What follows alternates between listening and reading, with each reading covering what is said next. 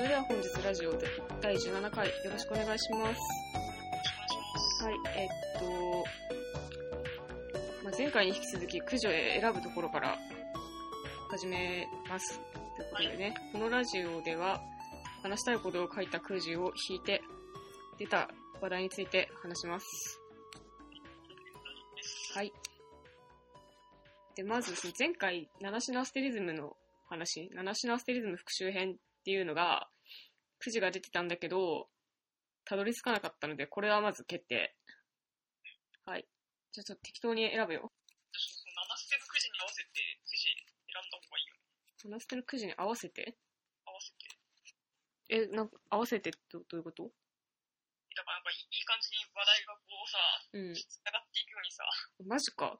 え、七捨ての、な、例えばどんなくじが繋がるの？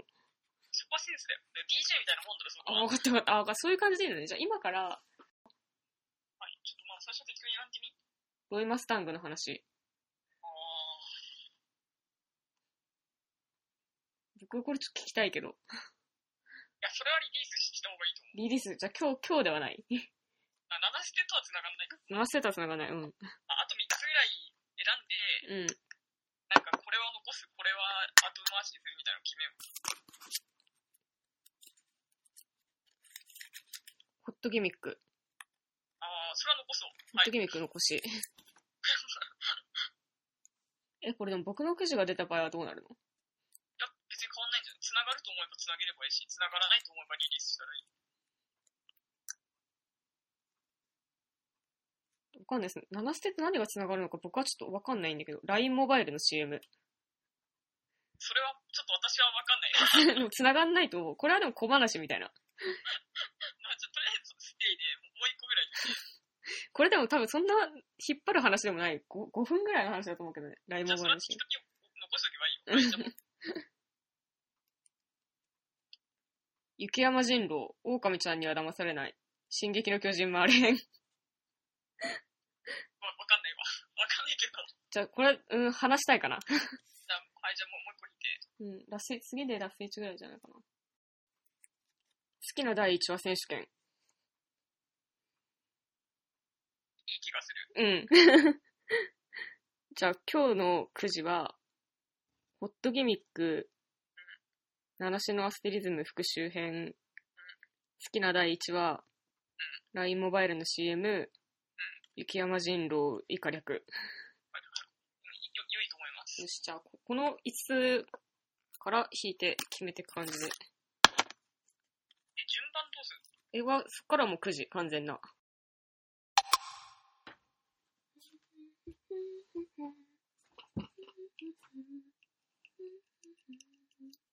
ホットギミック。ホットギミックス、はい。ホットギミックはどうでした？え、大好き。大好きだった。私、ホットギミック実は2回見ましたね。え、いいな？そうなんだ。え、でも2回見るべきか迷った、めちゃくちゃ。てか、私はこの夏、いや、この映画は絶対2回見たいって思った映画が、うんなんか僕に存在したんだけど、うん、なんか見なきゃいけない映画が多すぎて、うん、2回見れた映画っていうのが全然なくて、うん、うんしてもっつって2回目見たわけじゃないんだけど、ん、うん、なんかたまたま京都に旅行した時に、うん。まあ、ホットギミックやってたから、ホットギミックみたいな感じ。そう。僕結構もう見たのが公開終了ギリギリとかだったから、マジで駆け込まないと見れない、もう一回見れないみたいな感じで断念したんだよね。まあ、結構終わんの早かったよね。うーん、そうかな。うん。でもまあ7月の半ばくらいまではやってたから。1月の半ば2週間ぐらいじゃ。うん。いやでも6月に公開してるしてるから1ヶ月くらいはやってたよ。そうか。うん 9普通に、月末じゃなかったか。わしの地元のなんか、しょぼい映画館でも 7月半ばくらいまでやってたから、まあ、って感じ。な半ばだったら1ヶ月持ってなくねって思ったけど、そっか。まあ、それはいいです。良いが別に。うん。クリニックの興行収入とかはちょっと調べてないけど、ちょっと心配になった。マジか、バカ売れしてほしいけど。そうでもなかったのかない。や、マジ、いや、大好きですよ。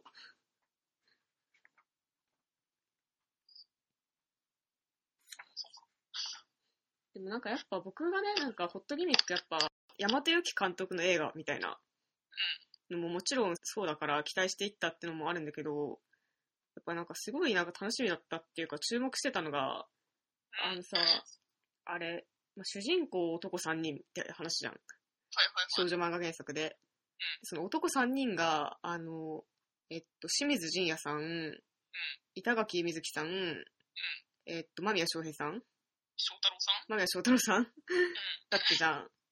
で、このさ、あの、清水仁也さんと板垣瑞希さん僕すごいずっと注目してて大好きで。あ、そうなんだ。なんかあの、ソロモンの偽証にですね。大好き映画、大プッシュ4がソロモンの偽証に出てた二人なんですよ。えー、それは知りませんでした。そう僕はそのソロモンの偽証が大好きで、ソロモンの偽証に出てた子役と、当時子役と言ってまあ差し支えないと思うけど、そう、まあ、中学生くらいの子たちのことを応援したい、応援したいって思ってるし、やっぱすごい良かったから、ソロモンの偽証が。いや、まあなんかその、まあ、ホットギニックが、うん。まあいいか悪いかで言ったら私は当然良いと言いたいうんんだが、うん。その、誰でもついていける映画じゃないし、そうだね。プロットとかないから、あれが。プロットあるんじゃない？いや、プロットはあるでしょ。いや、なんかその、なんていうのかな、丁寧なドラマの展開みたいな感じではない。なんていうのかな。丁寧なドラマの、てかドラマの展開をやりたいんじゃなくて、うん。なんかマジでこう、ずっとセリフじゃん。そうそうそうそうそう。セリフ、えずっとアクセル、ずっとアクセルみたいな。ずっとカウンターパンチみたいな映画じゃん。え、この映画いつ止まんのみたいな。そうそう、ずっとプッシュ。すごい、すごかったよね、マジで。すごい最高って思った。あ、プロットってなくていいんだって思思えて、よかった。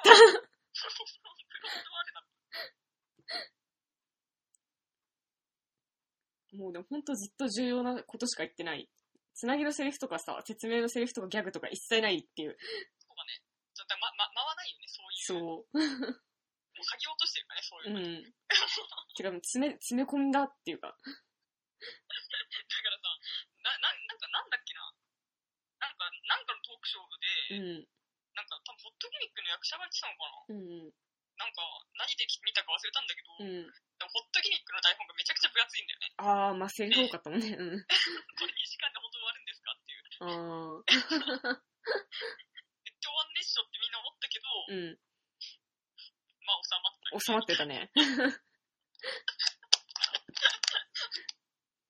いや、でも本当に大好きな映画ですね。なんなら DVD 買いたいぐらい。そんな好きっすか？うん。いいじゃん。なんか、ちょっと、詳しく。えーやっぱ、あの、やっぱ一番、なんかあの、テンション上がったっていうか、こう、はじホットギミック始まります、でテンション上がりますみたいになった瞬間は、なんかこう、最初にさ、あの、男3人登場するじゃん。集合してくるっていうか。ああの橋でね、そう、橋で。で、こうなんか、映像がさ、3人流れて、写真になるそう、。写真になるって。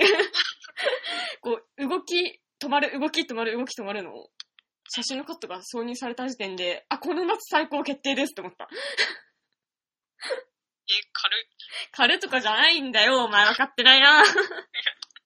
お前分かってないな。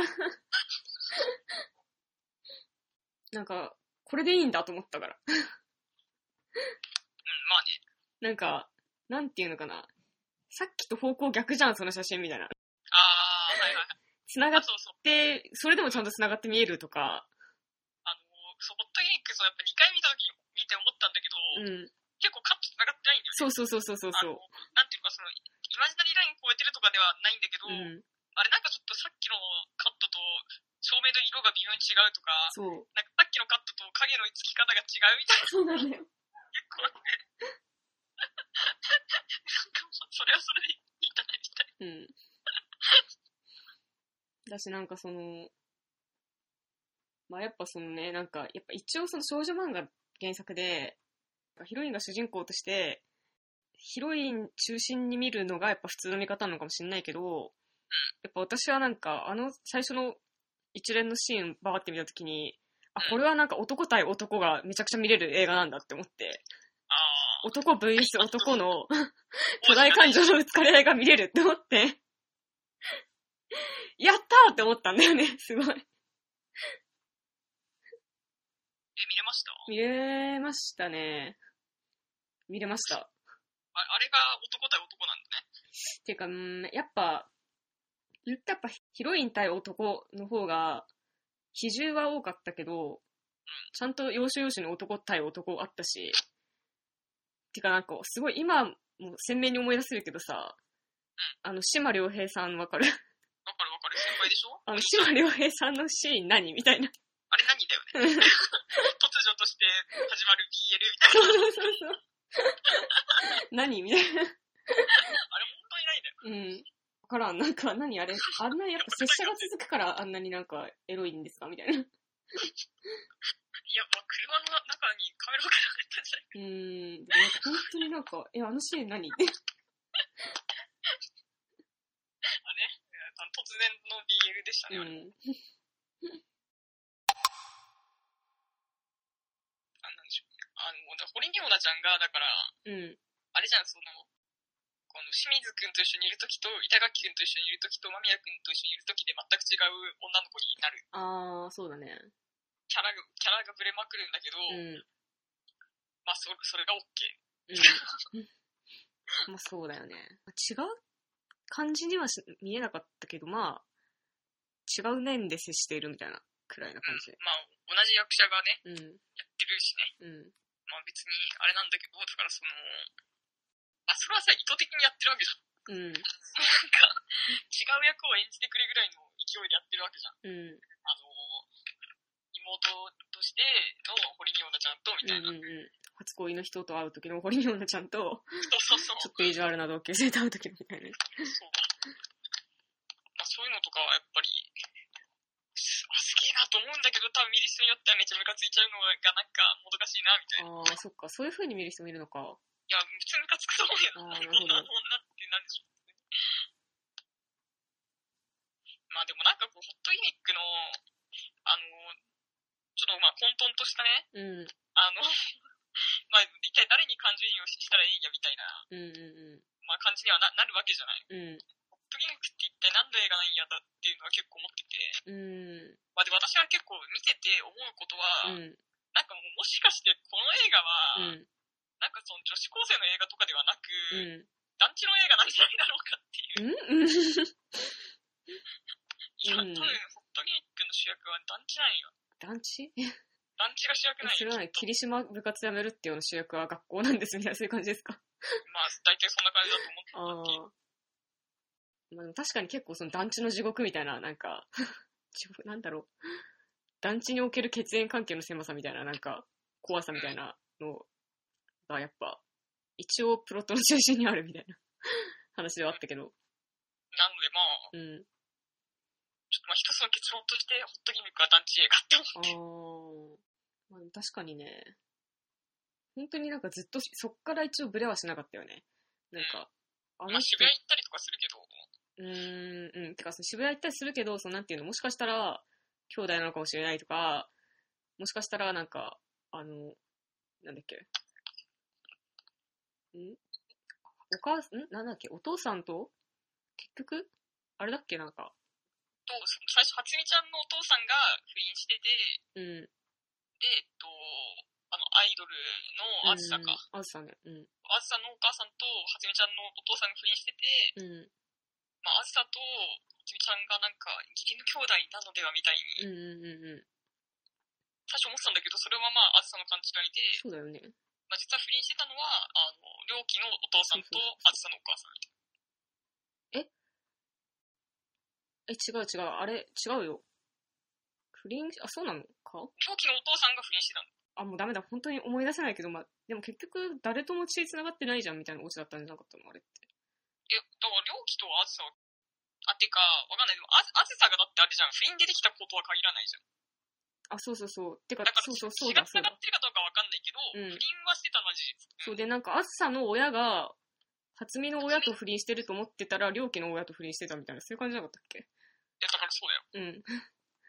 まあ、そういう話、一応なんかそういうのからプレはしなかったよね。なんか、と、なんか、初見の、ね、恋愛っていうのと、なんか親の、親、その、あずさの親が誰と不倫してたのかみたいなのからブレはしなかったよね。からね。なんかまあ原作がどうなんだろうと思って、うん。ちょっとなんかパラパラだけ見たんだけど、うん。結構なんかノリは全然違うんだよね、やっぱり。あ、そうなんだ。いや、大和幸節がまあ全開なのはそうなんだけど。まあだってこんなセリフ、ま、原作にないだろうなみたいなこといっぱい言ってたもんね。そうだよね。で、しかもやっぱ、わかんない。やっぱ原作がめっちゃ好きな人は多分びっくりすると。あー、もうちょっとなんか原作はね、なんかうん、団地カーストが強い。何カースト？団地カーストが強かった。団地カーストって何？う だからその、なんていうのかな、両家の家がめっちゃ金持ちでみたいな。ーん。で、なんかその、ママ友カーストみたいえな、怖っ。まあ、それが、なんていうのかな。す結構まあ軽いノリで書かれてるね、やっぱ。漫画だから結構コミカルな感じで、なんかそういうのがあってみたいな話だった。いや、最後、両家を選ぶのはうん。特に何もないんですか？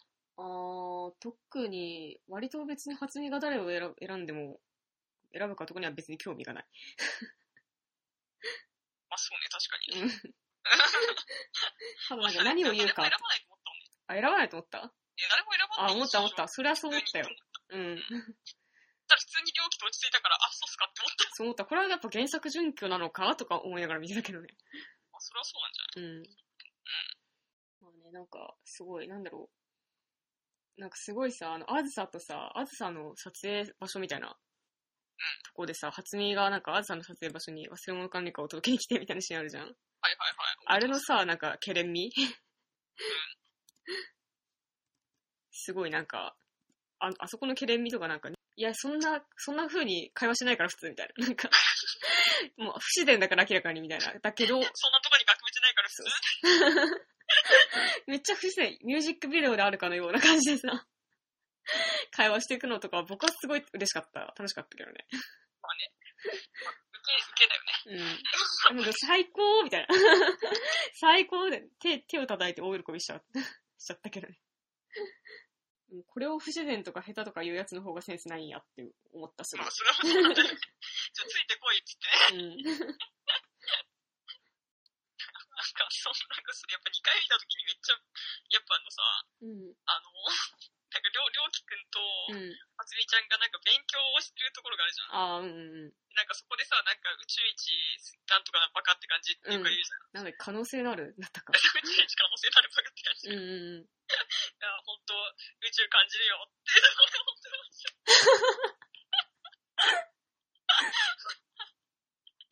宇宙感じるよね。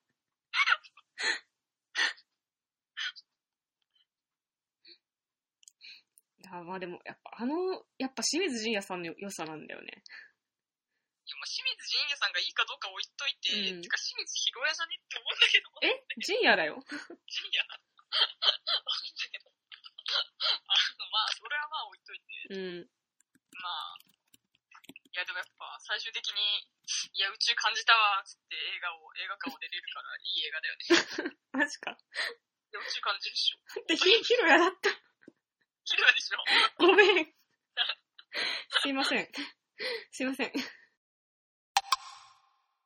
あ、宇宙感じるよね。やっぱなんか、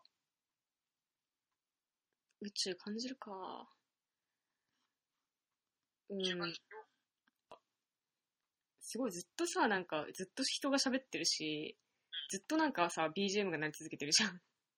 カノンとか。タンタタタンタタタタタタタタタタタンタタタタタタタずっと鳴ってたじゃん。クラシックをさ、オルゴール調にしたみたいな音楽がずっと、エリーゼのためにとかが流れてるじゃん。あ、れは、あれだよね、その、男の子に合わせてこうテーマ曲があって、あ、そうなんだ。それを流してるなって思ったんですけど、え、じゃあ何え、その男の、その、誰々のターンの時はエリーゼのためにとかそういう感じだったのかなえ、まあ、厳密に見てないけど、うん。そういうことかなか。そこまではちょっとわわかんなかったけど、ああんなになんか BGM がずっと鳴り続けて、なんか役者がセリフを喋り続けてみたいな。もうさすがになんか密度が、密度がおかしかった映画だった。おかしいよ。最後の方はやっぱさすがに疲れたけど、僕はすごいいい、良かったと思うし、やっぱ、そういうところがやっぱ宇宙なんだろうか。まあ、あの、おとぎ話みたいだよね。まあ、大和幸の多分おとぎ話みたいも、うん。ずっと音楽鳴ってて、うん。ずっとなんかヒロインが喋ってる。うん。まあ、おとぎ話みたいな傑作だけどね。なんかあの、あの、お兄ちゃんがさ、うん。あの、一橋大学生なのがちょっと地味にすごい爆笑ポイントだったんだけど、ああ。なんだか東東大じゃないんだみたいな。え、一橋は文文系しかない大学ですよ。あの、一橋チョイスはうん。ちょっと爆笑ポイントでしたね。わからん。山本由紀さんは慶応でしたか？山本ゆきさん上智ですね。上智か。あの、一橋チョイスは何なんでしょうね。わかんない。僕、一般大のことちょっとあんまわかんないから。あと、突然湧いてくるシャボン玉とかね。あーね。あと、あの、あれ、両機が、あの、堕落の読んでるのとかマジ受ける。あ、開けた。階段で堕落の読んでるから、うん。階段で階段書いてる堕落の読んでる。こいつ超爆笑するよね。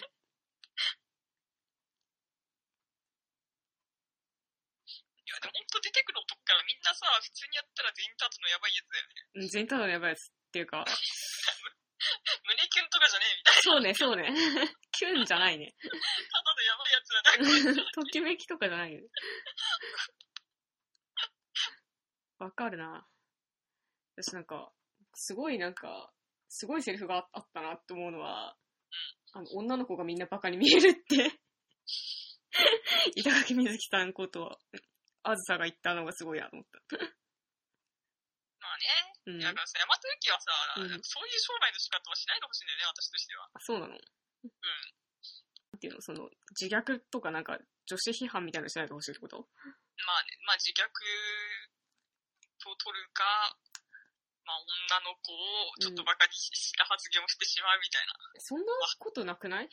捨ててしまうみたいな。そうかいやいやいや、バカでいいとか言って終わんだよって。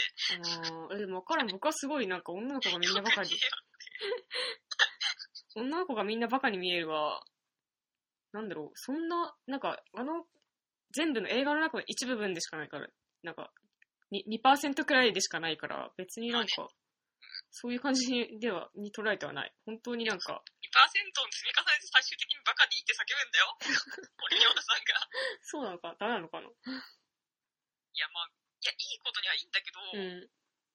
なんかその、至らなさをもう肯定して終わるじゃん。なんかホットギミックって。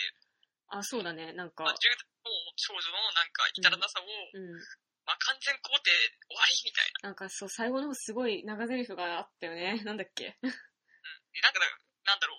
今、今が全てみたいな感じの今。が全てだし、みたいな。うん明。日もバカでいようみたいな。なんか、うん なんか、毎日出会い直そうみたいなことを言いに行って、みたいな。うんなんか、バカでいいっつって、わーって終わるみたいな。な。うん。まあ、ホットギミックは、名作 だけど、まあ、名作なのは間違いないんですけど、うん。やっぱ、いやー、なんかやっぱ、まあ、やめときいいんだけどね。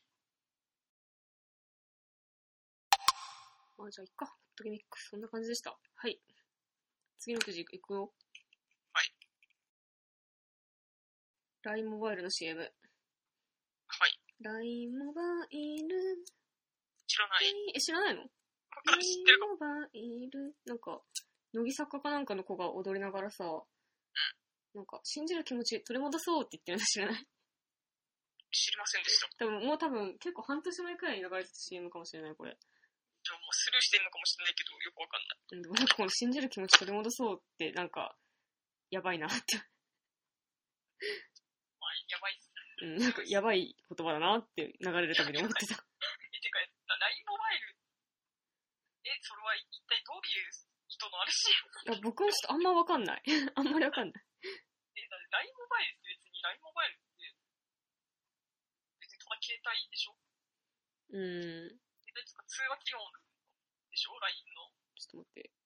あのへ、あの CM 変だよねって話で盛り上がる予定だったんだけど、お前が覚え、見てないってならちょっと話が変わってくる。信じる気持ち取り戻そう。LINE モバイル。こんな時代に信じる気持ちっていう歌なんだよ。切実な。切実な、切実なものがあるっていうかなんか、ちょっと日本の闇が 見えるって思いながらいつも見てたんだよね。なんかそんなところに日本の闇が露出してしまうっていう。うん。本田翼ちゃん、本田翼さんなんだ。これうん、信じる気持ち取り戻そうで。なんでしょうね。わかんないけど。うん、まあなんか、結構あの CM を見るたびに僕は不安な気持ちになっていたよって。確かになるのかもしれない。まあ、調べてるけど、それっぽいのが、なんか、ピンポイントで出てこない。まあいいか、なんか別にそんな、あーってなって終わるから、ダイモバイルの CM の話はこんくらいでいいんじゃない信じる気持ち、取り戻したいんだ次のくじ、七種のアステリズム復習、かっこ強いセリフ、絶対私の方が好きなのに、友達でいることの難しさ。ね、まあ、七捨ての話をするのも、まあ、2回目なんだけど、そうですね。七捨ての話何回しても足りないからね。はいはい。いいよ。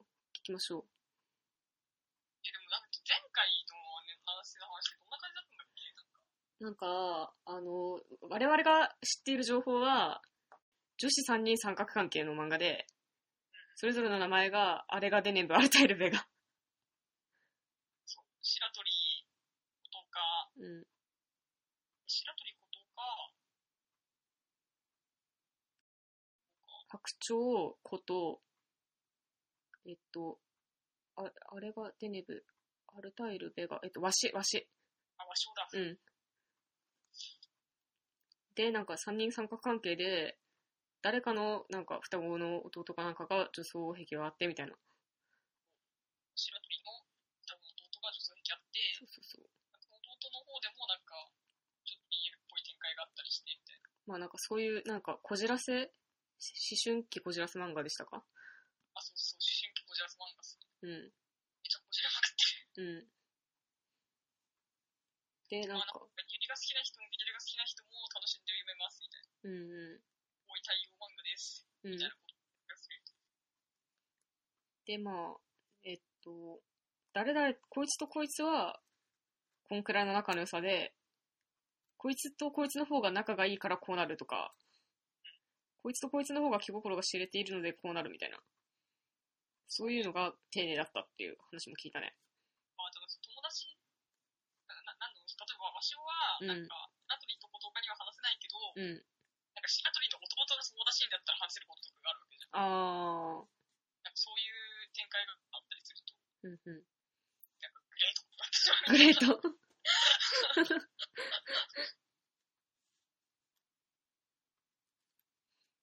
いう話をしましたね。うん。強いセリフとは？まあでもなんか結構その、うん。話してってなんか結構強い、強いセリフオンパレードみたいになってくるんだよね。うんうん。結構半分から先の話を。うん。例えば？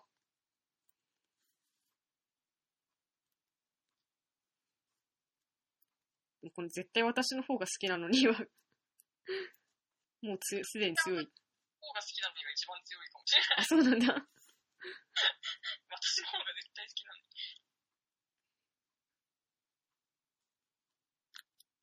これはなんかどういう状況で誰が言ったセリフなのえっとね、まあ、わしおが、まあ、ことかみかげのことがすごい好きなんだけど、うんうん。ことかってなんか、なんていうのか、ことかみかげはまあ白鳥が好きだよね。うんうんうん白鳥つかさちゃんが好きなんだけど、うん。うん。まあでもそのことかみかげちゃんは白鳥つかちゃんのことが好きだけど、うん。別になんか告白する気とかなくて、うんうんうん。むしろその白鳥に恋してることを徹底的に隠したいと思っていて、うん。なんか隠したいと思うがあまりうん、彼氏を突破引っかいするようなもんなのね。はいはい。なんかもう白鳥とか気づいてないから、いうん。や、またことかおめえ彼氏かやがって、みたいな感じのノリなのね。うん。まあ、で、その、まあ、わしおは結構、なんていうのかな。まあ、わしおも白鳥も、まあ、そんなことかみかげちゃんのことを心配してるんだけど、うん。まあ、なんか、その、なんていうのかな、その心配の重さが徹底的に違うっていう、その、うーん。動画に対するししてるこう心配と、なんか、わしおが動画に対して心配の、なんか、重さがもう徹底的に違うみたいな。つまり、その、琴岡のことを好きな子が琴岡を心配する気持ちと、琴岡を別に好きじゃない子が琴岡を心配する気持ちが違うってこと。そうそうそう。うん。っていうのがもう決定場面のセリフです。あーん。あー、なるほどね。彼氏を特化引っかえすることに対して、その彼氏より私の方がこと岡のことを好きなのに。ね。うんこれ取れ取れるんだよ、この、絶対私の方が好きなのにっていうのは、うん、誰と比べてるのかわかんないんだけど、うん。誰と比べてるかわかんない。なるほどね。白鳥と比べているのか、こと岡の彼氏の男と比べているのかはちょっとわからん。なるほど。多分彼氏と比べてるんだろうなと思うんだけど。まあ、動機と求めてしまい、勝手にこっちが、こっちの感情がぐちゃぐちゃになっていくみたいな、そういう漫画は楽しませている。なるほどね。まあ、で、こう、やっぱさ、その、まあ、女、女、女で、なんか3人で友達なのに、うん。まあ、その、友達でかつ、なんか、恋愛的な矢印が、まあ、こう、一周してるっていう、なんか、三角関係を永遠にやってる漫画なんだけど、うん結局、話してるっていう。うん。まあ、で、だんだんこう話が、なんかその、友達でいること、友達でいるだけのことがどうしてこんなに難しいんだみたいな話にななるのね。うんうんうん。なんかそれも、なんていうのかな、こっちの感情がすげえぐちゃぐちゃになるよね。てか、あんま見たことないっていうか。なんか普通友達でいることの難しさってさ、なんか恋愛的なあれでぐちゃぐちゃになって友達が、友達でいることが難しくなるとかじゃなくてさ、高校が別々になって友達でいることが難しくなるとかさ、そういうことになるもんね。まあ、あとなんか、なんだろう。友達でいることの難しさ、あとなんか、理念がぶつかり合って、うん。前とはやってられんに、たもとは勝つとか、ね、理念。なんかまあそういうのあるじゃん、よく。うん。でも結局、なんかこう、3人がこう、お互いに執着しているあまりに、うんかうまくいかなくなったりして、こう、まあ、やっぱ3人で仲良くやってたのにさ、まあ結構、ぐちゃぐちゃになっていったりするわけよ。うん。その感情もめちゃめちゃにされるわけよ。こういうなんか、そういう漫画っすね。そう。いや、なんかさ、こういう人っている、なんかあの、やっぱ、なんか、うーん、あのさ、やっぱ物語ってさ、なんか、悲劇の方が書きやすいんだよ。悲劇の方が圧倒的に書きやすいし、なんかドラマ作りやすいっていうか、だからきっとその作者の人も、悲劇を書く人なんだね。想像につきやすいっていうか、なんかすげえ気持ちわかるな、作者の人の。結構ね、その、ネガティブな方向にね、うん、話が突き進みまくるんだよね。うん。気持ちわかるな。まあ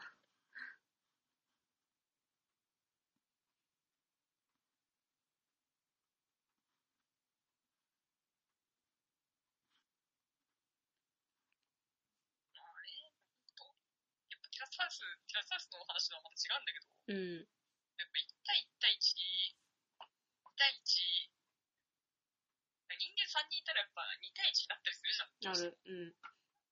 やっぱ1対1対1っていうのが理想的な関係なんだけど、うーん。まあ、1対1対1でも2対1でも1対2でも、3人っていうのは変わらないんだよな。でもわかんない。僕なんか2人より3人の方がバランスとかは取りやすくなるものだと思うけどな、人間関係って。まあ、それは思うよ。うん。まあでも、まあ、環境次第じゃないと思うけどね。まあ、1対1の関係がこじれがちな人ってどうしてもいると思うし、うん。人は、まあ、なるべく早く、ね、団体戦に移行しないと、うん。何かそうしないだったりするから。私なんていうのかな、その、フィクション作る上でも、なんか1対1とかよりもやっぱ、3人からの方が話転がしやすいと思うけどな、僕は。なんかもうそれこそ、エレン、ミカサ、アルミンみたいな。うん。私なんかドクターストーンもなんか千空大樹譲り派。そこがスカサでもいいのかもしれないけど、みたいなとこから始まるしな。私なんかずっと3人で行くんだよね、ドクターストーン結構。みたいなこととかをちょっと今考えてますが、七捨てのことをもっと話したいことある？まあ言いたいことは大体言ってきまする。本当じゃあ次のくじいっていいかな？はい。まあなんか七捨てもなんか読みたいけどね、そんなおもろいなら読みたいけどね。おいよ、マジ感情がぐちゃぐちゃになる。ニュース系映画並みに感情がぐちゃぐちゃになる。雪山人狼、狼ちゃんには騙されない、進撃の巨人回れへん。ですね。なんか、これはね、なんかね、最近、なんだろう。いや、なんか、面白いものが多いんだよって話。だけど、忙しいのよ。なんかね、そう、雪山人狼ってまず、VTuber の人たちが夏頃よくやってたゲームで、なんか8人でやるゲームなんだけど、なんかあの、雪山が舞台なのね。で、雪山の山小屋に8人集まって、あの、そのうち2人がトレーターつって、雪山からの脱出を阻む。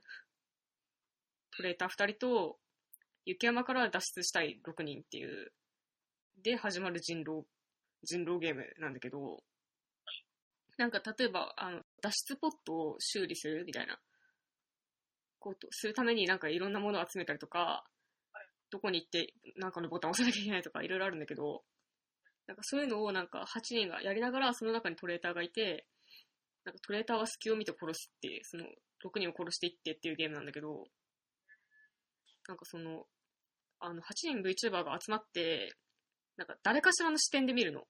なんか、普通に推しの、推しの VTuber でいいと思うんだけど、まずは。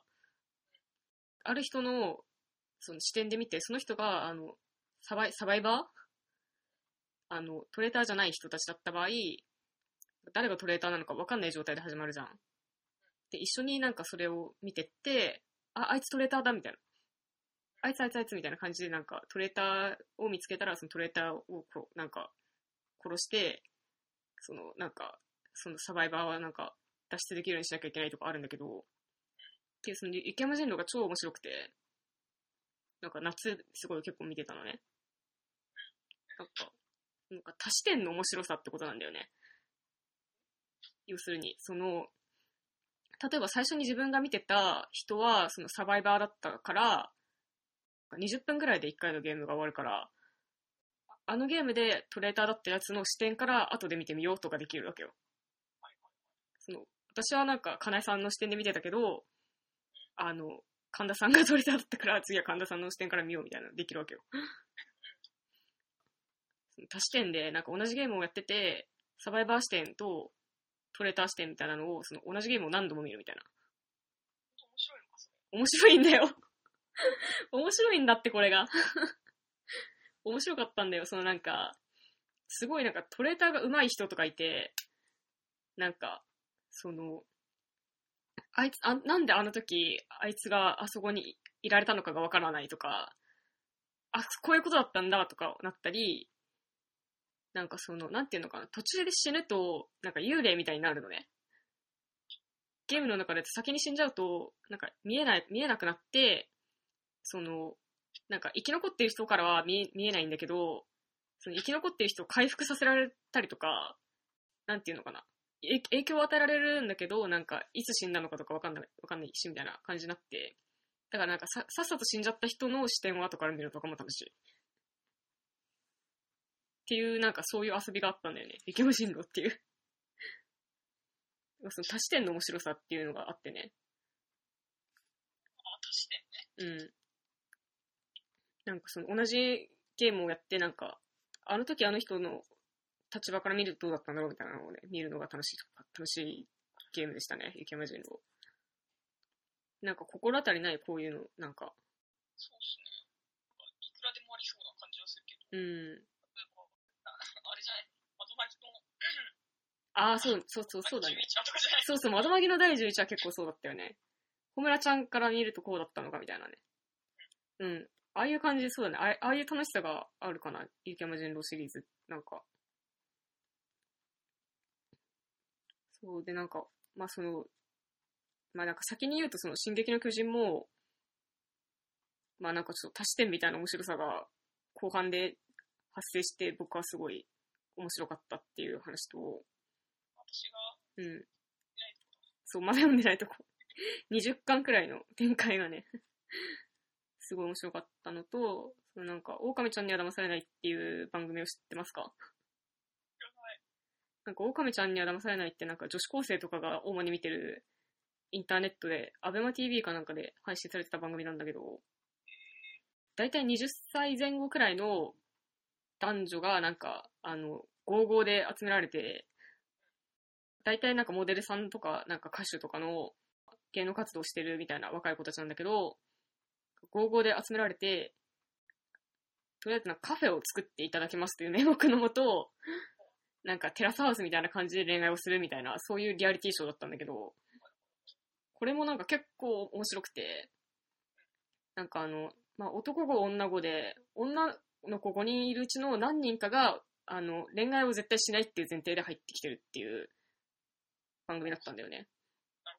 で、だからその男の子、女の子、その、狼ちゃんは自分に恋させようとして行動するし、狼ちゃんじゃない子も真剣に恋愛しようと思ってきてるし、みたいな感じで、だから誰が狼ちゃんなのかわかんないけど、なんか男の子もやっぱ誰かを選ぶし、女の子も誰かを選ぶじゃん、みたいな。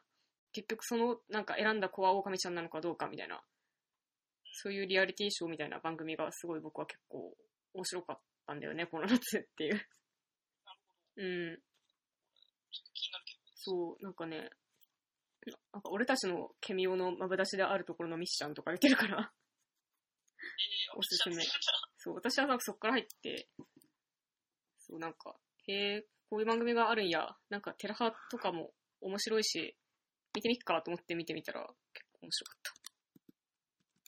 なんかやっぱさ、茶番っぽいっていうか、ここ台本だろうなみたいなとこが結構あるの、書いてあるの。別にそれでも面白ければいいとそう、だし、なんか、狼ちゃんっていうさ、その前提がさ、あの、なんか、恋愛しない前提で入ってきて、そのなんか、恋愛してるふりをしているけど狼ちゃんっていうのがいるっていう、その前提条件と、なんか台本で、このシーン台本なんじゃないのかなみたいな、なんか、やつ、疑いみたいなのもあってて、よかったんだよね。なんかその、突っ込み、突っ込みつつも、もう、まあ、狼ちゃんやしな、みたいな感じになるみたいな感じで、なんか、狼ちゃんなんか結構面白かった。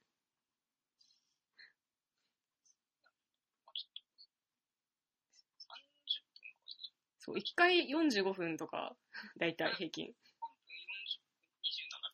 そうそう毎そう。回違うんだね、アベマって。あの、違う違う。うん。なんかスペシャルとかだと1時間とかやる。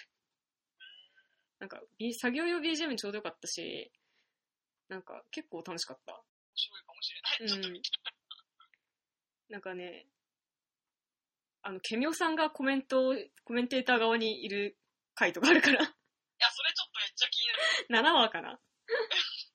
で、なんか、やっぱその、なんかテラスハウスとか、相乗り、相乗り僕見たことないけど、みたいな感じのことをやってるから、やっぱそのさ、その流れで、できてる、発生してる番組じゃん間違いなく。その、なんか、リアリティショーを見てる人たちのコメントが流れるみたいな。で、それを、それの JK 版なんだよ。はいはいはいはい、はい。すごいなんか可愛かった。なんていうか、なんだろう。JK の生のコメント浴びれますよと。いや、JK の、JK はコメンテーターにいないんだけど、あの、横澤夏子さんとかがコメンテーターで出てたりとか、なんかその時ドラマがある人の番宣？ドラマの役者？なんかその時やってるドラマの役者の人が番宣のために出てたりとかするんだけど、なんていうのかな、これを JK たちがテラスハウスとか見るにはちょっとまだ早いみたいな JK が、これを見てるのかなって思うと 結構なんか、僕はなんか可愛いなと思えて、楽しかっ JK にはちょっとあれなの、タイムリーとか、大人のもの。わかんない。でもだって JK が見て楽しそうじゃなくない？テラスハウスでだって。え、楽しくない楽しいのかな？のわかんない。わかんないけど、まあでも、まあ、狼ちゃんには騙されないは、まあその、雪山人狼と同じ流れで面白かった。結局人狼だから。誰が嘘をついてるのかみたいな。それもやっぱなんか足してんの面白さみたいのがあったね。で、今、究極の足し点面白番組に私最近出会ったんですけど。あのね、プロデュース101ジャパンっていうアイドルのオーディション番組、聞いたことないプロデュースシリーズって。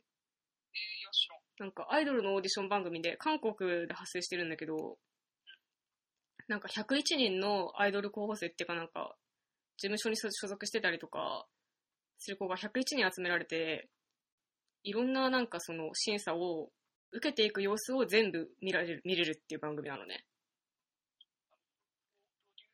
プロデュース？うん、プロデュース101っていうなんか、あ、しかも。てかなんか女子、女子イケメン、女子イケメンみたいな交互にやってる。あ、そう、そっちもある。そう、なんか韓国多分一番最初にやったのは女子101人で、次になんか男子101人。で、なんかまた女子101人、なんかなんだっけ、プロデュース48がああったりとかした。結構いろいろあるね。そうそう、多分もうなんか 5, 5個目ぐらい。それがなんか日本に来たぞっていうのが、プロデュース101ジャパンなんだよね。なんか9月ぐらいから始まってるんだけど、はいはい。韓国発祥なのね。そうそうそうそう。で、それがなんか来日して、なんか日本はとりあえずだ男性アイドル101人っていうやつなんだよね。でね、これがね、なんか、おもろい。究極の足し点面白番組なんだよ。その101人、その、登場してきて、なんか審査とかが進んでいくじゃん。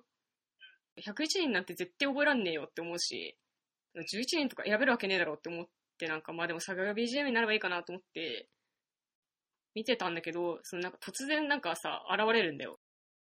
え、何こいつ？みたいなやつが。で、え、この人今なんつった？みたいな感じで、なんか気になる、気になり出す人が登場するじゃん。でそしたら、え、この人ってなんか、第1回で、ど、どの、どういう感じで登場したんだっけ？みたいな感じになって、なんかもう一回第1回見なきゃいけなくなるみたいな。まあ、想像に難くはない。そう。で、なんかその、そんなことをやってるうちに、なんだかんだやっぱ11人とか平気で選べるようになるんだよね っていう番組です。本当に恐ろしいんだけど。なんかね、そすごくて、マジで、あのなんか劇場版響けユーフォニアムみたいなんだよ。ああ、もうなんか、もう、キャラがもう大渋滞みたいなね。いや、なんか、なんかさ、劇場版響けユーフォニアムさ、あのなんか、映画の途中で、スマートフォンで撮ったみたいなさ、映像がインサートされるのがすごかったみたいな話をしてたじゃん。で、なんかそれが映画の中の広がりになってたみたいな。なんか、あの、こんそう。そうそう、それぞれの青春があるんだみたいな感じがしてみたいな話をしてたじゃん。あれと全く同じことが起きます。説明させてください。いや、わかるわかる。あのね、恐ろしいことに、推しカメラっていうシステムがあって、プロデュース1は推しカメラっていうシステムがあって、なんかその101人が全員集められて、一番最初に踊る曲みたいのがあるんだけど、あれのなんか、なんていうのかな、定点カメラっつうか、なんか一人一人踊ってるのに、だけが映ってるカメラっていうのが、101個映像があるんだよ。とするね。そう、すごくない？とか、なんかその、そういうのなんかダンスとかやるたびにある。なんかパフォーマンスがあるたびに推しカメラっていうのがあって、なんか同じ曲だけでも無限に見れるの。なんか、そうね、101通りあるもんね。そう、なんか、あ、この人ちょっと気になるなって思った人の推しカメラ全部見れるみたいな。そういう感じでなんかすごい、なんか、とにかく物量が膨大なんだよ、その映像の量の。いや、なんか本当、なんていうのかな。うん。惜しみないよね。もう、供給量を肩みたいな。そう。マジなんかスペースキャットみたいになるよ。なんか、出会った時に。バーってこう、まあ、宇宙に触れたみたいな。そう、本当にユニバース概念じゃん。え、これ？そう。え、なんかこれスパイダーバースですかみたいになるよ、結構。なんかそのさ、だからやっぱ私が見てるプロデュース101と、なんか誰かが見てるプロデュース101って絶対違うんだよ、みたいな。だからなんか、気になる人が違うから、なんかその、絶対違うものが見えてるはずなんだ、みたいなのとかを。番組の形さえも、なんか、うん。自分で選べるんだ。そうそうそうそう。すげえ、すげえこれ、みたいな。今、その真っ只中に今いる。うん。究極の多視点番組、プロデュース101。すごい。これはでもテレビで見れるの？なんかね、ギャオで全部見れる。うん。テレビ放送してない感じだよ。してない。でもなんか、最終話だけテレビでやるらしい、どうやら。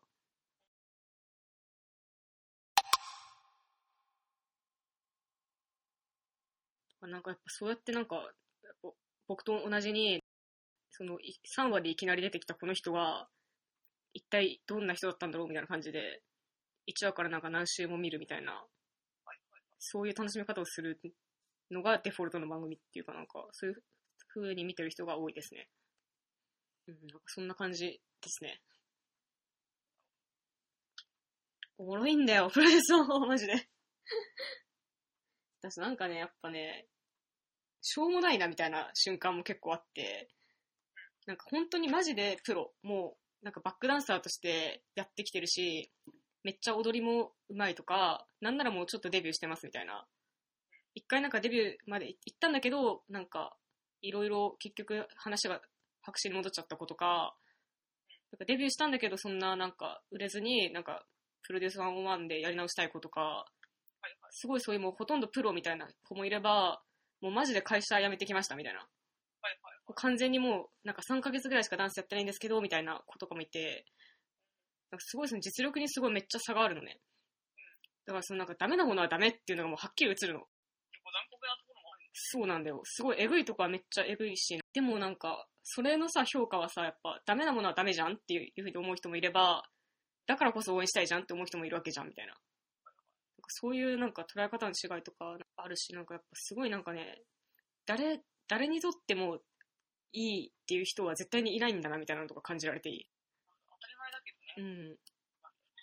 うん。解釈の善悪とかって、マジでなんか、絶対なんか、決定できるものじゃないんだな、みたいなのとか感じられていい？すごい。もうね、やっぱダイバーシティというやつうかもしれない。ん。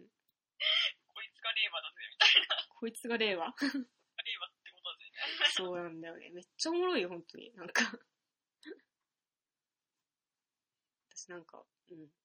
まあなんかちょっと止まんなくなっちゃう。このままプロデュース1の話だけをして終わってしまう。じゃあちょっと私もアイドルの話しよう。うん。なんかやっぱ基本的に、なんか生き物のアイドルにハマることはあんまりしたくないんだけど、生き物、つまりに二次元ならいいってことだよね。まあ二次元も嫌嫌かもしれない。うん。なぜなら声優がセットになってくるし、ああ。はいはい。まあでもわかるわ。うん、アイドルハマりたくないよね。だから僕もなんか、プロデュース1は終わった後に、結成したグループを終えるかどうかっていうのはちょっと微妙、微妙だなとは思うけど、オーディション番組で起こってることはマジでスポコンだからずっと。やっぱスポコンとかなんかオーディションものとか大好き人間としてはやっぱプロデュース1はめちゃくちゃ面白く見れてるけど、アイドル、アイドル活動に乗れるかどうかはわからんって感じ。私も別になんか、うん。別に、なんていうのかな、くれったように応援してるアイドルが、うん。いたかというと、まあ、プリパラか、みたいな。うん。パラめっちゃ応援してたけど、まあ、アイリス、アイリスちゃんたちはやっぱり追いかけてる、なんか、活動というか、あ、なんか、これアイリスだみたいな。プリパラとセットでう売られてたあの子たちか。そうそうそう。うん。そんなもんかもしれんけど、アイドル。あと AKB に普通にハマったりとか、そうそうそうそ中に普通にハマったりとか。う。うん。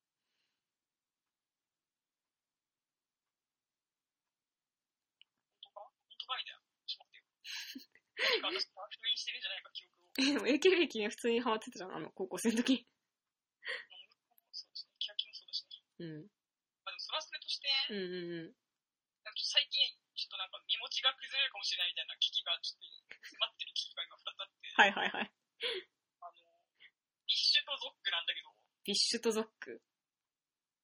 そう。 BiSH っていう、ああ。うん。 ZOC っていうアイドルグループ。うん。待って、 BiSH はわかるよ。 BiSH わかるうん。あ、待って。え、なんか BiSH ってさ、なんか、あれ変わったよね、た体制が一回。なんか多分最初 BiS っていうやつやってて、うん。一回解散したんだけど、ちょっと BiSH っていう感じで、なんかまた多分プロデュースしてる人そうなんだ。なんか BiS は僕ちょっとは知ってる。その BiSH からはあんま知らないって感じかもしれない。私逆にビスが全然わかんないけどね。うーん。なんかビスのなんか PV は何個か見たことある。うなんだ。うん。5年前ぐらいじゃない？でもビスがなんかやってんの？って。かもしれない。ビッシュは何がそんなにいいの？ビジュアル、ビジュアル？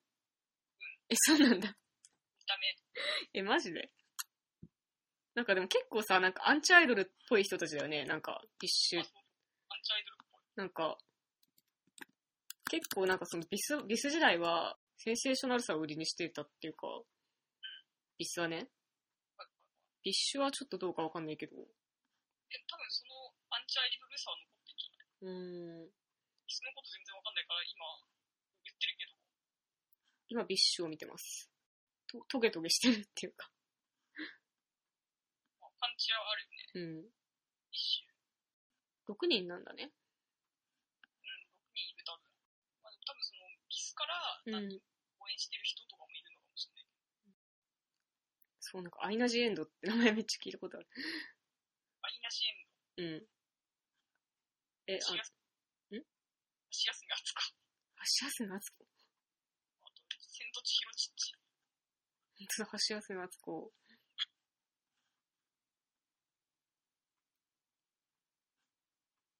アイナ・ジ・エンドって名前超かっこいいなと思ってめっちゃ覚えてる。しやすがつこはね、うん。メガネ取れ、取らない。うん。メガネを取ってるところをうん。カメラに撮られたらクビになるらしい。え？えっと、橋休め、ん？橋休め敦子がクビになるの？それがあつこはクビになる。あ、そうなんだ。一瞬いいよね。いや、わかんない。曲何も知らないもん。いや、なんかまあ曲もいいんだけど、やっぱビジュアルじゃん強いな、みたいな。そうそうそう。うんやっ。ぱパンチある、あの、ビジュアルを打ち出してくるから、うんうんうん。まあ、なんだろう、ちょっとなんか、うっかり、うっかりライブ、コンサートが行ってしまいそうかもしれん、一瞬。い大好きすぎでしょ。や、だからっていう予感があり、うん。やばい、これビッシュハマるわ。ビッシュはい。あるじゃん、誰でもさ、うん何か、うん。なんかある夜そうなる時あるじゃん、多分。だから、こう、初めて知って、うん。うん。ビッシュすげえ。ちょっと本気でビッシュのことを追いかけたくなるかもしれんみたいな。うん。いや、マジコンサートとか、機会とかに行きたくなっちゃうかもしれないビッシュうん。みたいな瞬間が、まあ、ある夜あるわけ。うん。で、あ、これはどうしようみたいな感じになった時に、うん。なんか、ふっと見たら、ゾックがいるわけ。うん。まあ、だから YouTube とかでさ、こう、ビッシュ見てるとさ、こうゾックがちょっと入るわけね。ああ。こういう人たちもいたな、みたいな。うんうんで、まあ、ゾックもちょっと見て、みたいな。ゾックはなんか、歌もまあ、まだ4、5曲ぐらいしかなくて、うん。うん。まあなんか、追いかけ、追いかけられるとか、なんか調べればすぐなんか、なんだっけ、ゾックのこと僕何も知らないんだけど、ゾックってどんなグループなんですかここはなんか、大森聖子プロデュースのアイドルグループ。うーん。あー、戦慄かなのちゃんね。はいはいはい。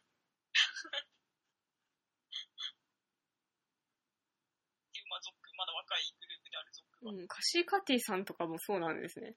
カシーカティさんもゾックなの。カシーカティちゃんはなんか、勝手にツイッターとかで前から知ってて、うん。前から知ってたわ。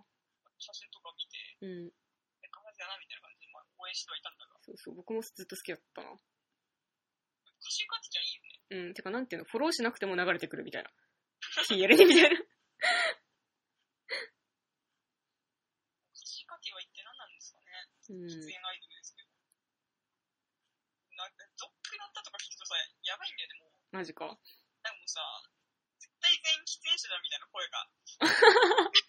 そうなんだ。でも歌声がもうみんな喫煙者の歌声なんだよ。はいはいはい。それを意識低いとか言言うべきなのか、あの、そういうことじゃねえだろって。それがいいんじゃない？わかるわかる。うん。大森聖子さんうん。なんか、尖り具合がやべえ。うん。これ僕、大森聖子さんにぶつからないで生きてきたからな。まあ私も大森聖子さんに使ってないんだけど、うん大和駅とかやっぱ大森聖子さんに使ってるじゃんぶ。つかってる。だからなんか、まあ大森聖子さんも練習しないといけないんで。でもこれ、すごいのは、うん。なんかマジでその握手会的な、うん。なんかリリーベ的なのに行くと、うん。なんかガチで水商売の女性とか、うん。うん。ホストとかがなんか来るらしくて、うん。うん。ファン層がその辺なんだね。だからカシエカティちゃんとかはなんか、うん。なんていうかな、その差し入れっていうか、そのファンからの、なんかプレゼントがなんかカートン卵みたいな感じで、なんか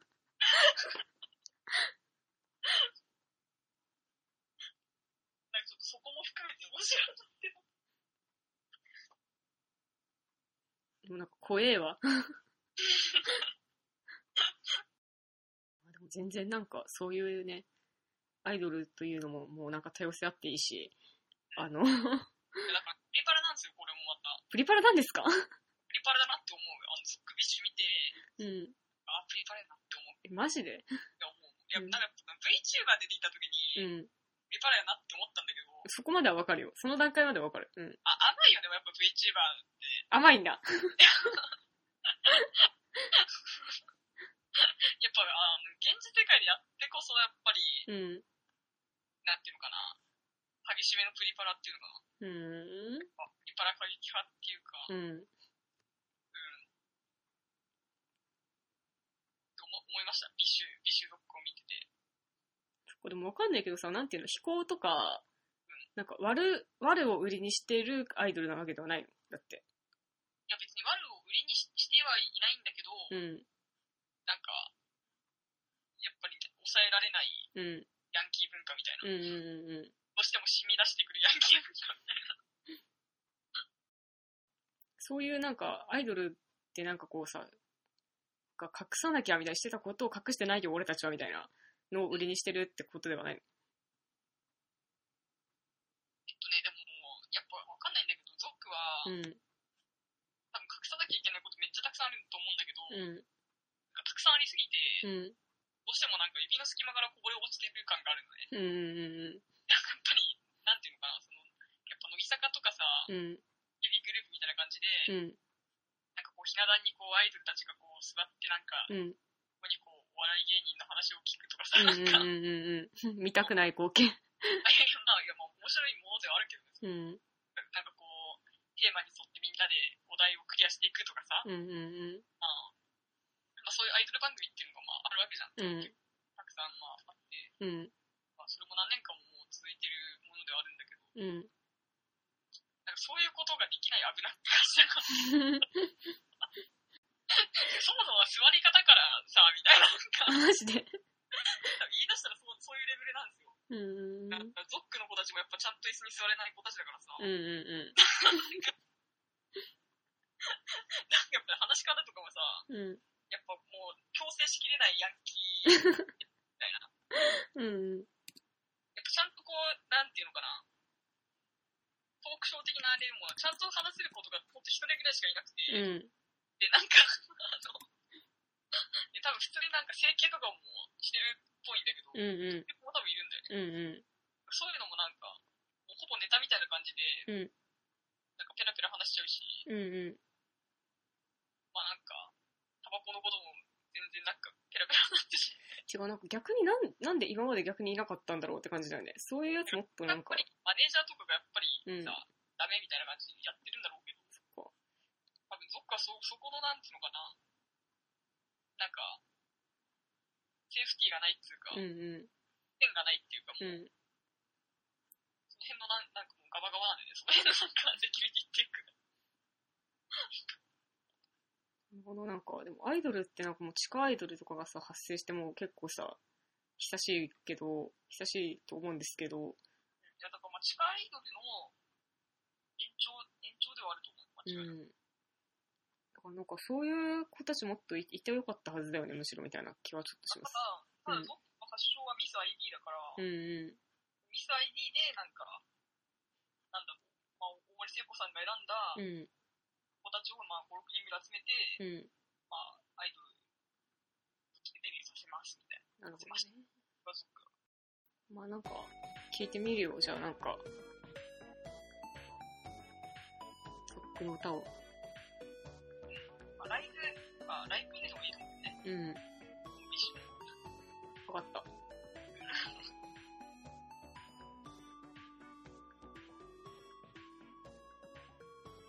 こでまあなんかもう1時間半喋っちゃったね。あと1個くじあるけど、今回も弾けないのか、これ。好え、何を言ってんの？きな第1話。まあ、第一話の話したら、また多分ね、うん30分が話すだろうし、うん。かこれは次回に持ち越しで。うん。ってことで。好きな第1話の話したかったなぁまあでも次回までに考えといて、じゃあ好きな第1話。ちなみに、うん漫。画アニメ、え、なんでもいいよ。アニメでもいいし、漫画でもいいし、あの、なんか、漫画の場合はなんか第1巻まで拡張してもいいかなとちょっと僕は思うけど、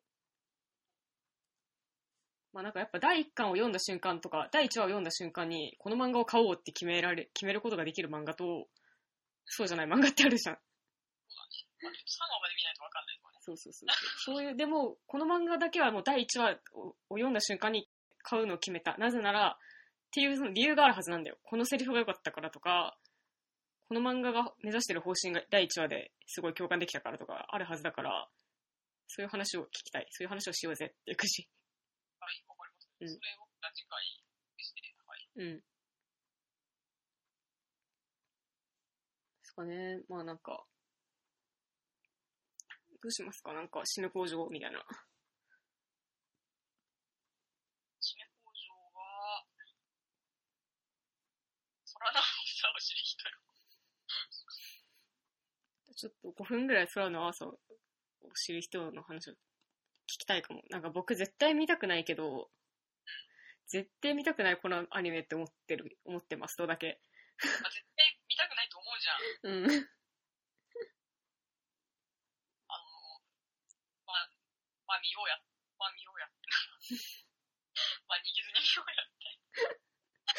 絶対見たくないです。だどう、どういう内容だと思ってんの空、空は。え、なんか、あれでしょなんか姉妹が、あの、田舎に引っ越してきて、あの、なんか、姉ちゃんの元彼みたいな。姉ちゃんの元彼がなんか時をかけてみたいな感じの変な存在でみたいな。そうそうそう。そういう感じでしょ？今の彼氏っていうか、今の、まあ、進路って言うんだけど、うん。まあ、31歳の進路と、うん。なんか18歳の進路が、うん。なんか、姉妹の前に現れてみたいな。うん。見たくねそれだけの映画ですけど。うん。見たくねえわ。なんで見たくないの？え、そんな、だって僕まず心が叫びたがっているんだすげえ嫌いだから。ああの感じでしょ？みたいな、なんか。いや、ここ酒とか見るとさ、いや、お前の言いたいことはわかるよって思うけど、別に面白くはないみたいになるじゃん。ーまあ、お酒は別に私も好きでは、好きでもなんでもない。でも、まあ、お前の言いたいことはわかるけどさ、みたいになる、なるから、なんか、きっと空の青さとか見ても、まあ、お前の言いたいことはわかるけど、みたいな感じになって終わるんだろうなって。お酒は確かに好きな要素がなかったからね。その別に好きになるキャラもいないしさ、うーん。なんか、エキシブしようみたいな。別に、これ以上何か、ないか。うんもうなんか絵が、絵が良かったぐらいしか言うことがない。ああ、そう。空の青さは割と、うん。やっぱ、押せる、キャキャラが押せるし、あ、そうなんだ。まあ、その登場人物がまあ4人いるんだけど、うん。で、こう4人でこう四角関係というかさ、よくなんか、ちょっとまあ普通に、ちょっとこじれた三角関係みたいな、うん。まあ、し姉妹、姉妹の三角関係みたいなうん。感じかと見せかけて、うん。多分、なんだろうな、もうほぼね、でもこれは、あれもうね、1対1と言っても過言ではない。どういうこと？まあでも、あれでしょなんか、男はさ、あの、イコールなんでしょって。あ、イコールだよ。じゃあ結局はなんか姉妹ゆりだったとかそういう話？それに近い。ああ。てか、その姉妹ゆりだが、うん。なんかそれにも、ちょっと落ち着かない、そこに着地するわけでもないんだけど、うん。まあ、荒さものだよ、荒さもの。あらさものなんだ。あ荒さものだよ。あ。まあなんか、だから完全に、うん。なんか、30歳の公務員の女性のためうんに脚本書いてて、うん。まあその、葵ちゃんっていう妹と、あかねちゃんっていうお姉さんと、うん。まあ、しんのすけっていうね、3人登場人物がいるんだけど、うん。でしんのすけはその31歳のしんのすけと、うん17歳のしんのすけがいると。うん。で、まあでも、葵ちゃんと、し二人のしんのすけっていうのは、うん。多分実質一人の人格を三つに分解しているのであって、葵ちゃんもそうなんだ。でまあまあ、そう思ってうん、うん。はい私そう解釈したけどね、はいはいはい。実質1対1のユリだよね、みたいな。なるほどね。ちょっと言い過ぎかもしれないけど。結局やっぱその、茜がどう生きていくかみたいな話だったってことだね。まあそこもちょっと難しくて、うんで赤手の比重がめっちゃあるわけじゃないんだけど、映画の中ではね。うん。だからさ、岡田まりってさ、ずっとさ、お母さんっていうのを書こうとして失敗というかさ、屈折というかさ、なんかなぜかこう、なんかうまくいかないというかさ、まあお母さんを書こうとしていつも屈折してしまう岡田まりが、うん。まあ、空をでこう打ち出した打開策、姉っていう。そう、打開策としてこう姉っていうね、うん。まあ13歳年の離れた姉っていうのがこう、あ出てくるんだけど、ああ、そんな年変わるのか、そうか。まあそういう映画でしたね。なるほど。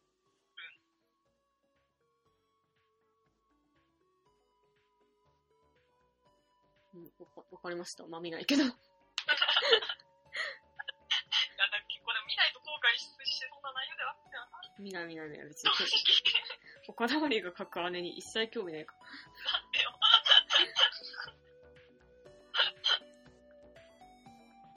ら。うん。じゃあまあ今日は、はい。こんなもんですかね。お疲れ様です。お疲れ様です。じゃあまあ、好きな1話選んどいてね。次回までにというわけで。じゃあ続きは次回の収録で。バイバーイ。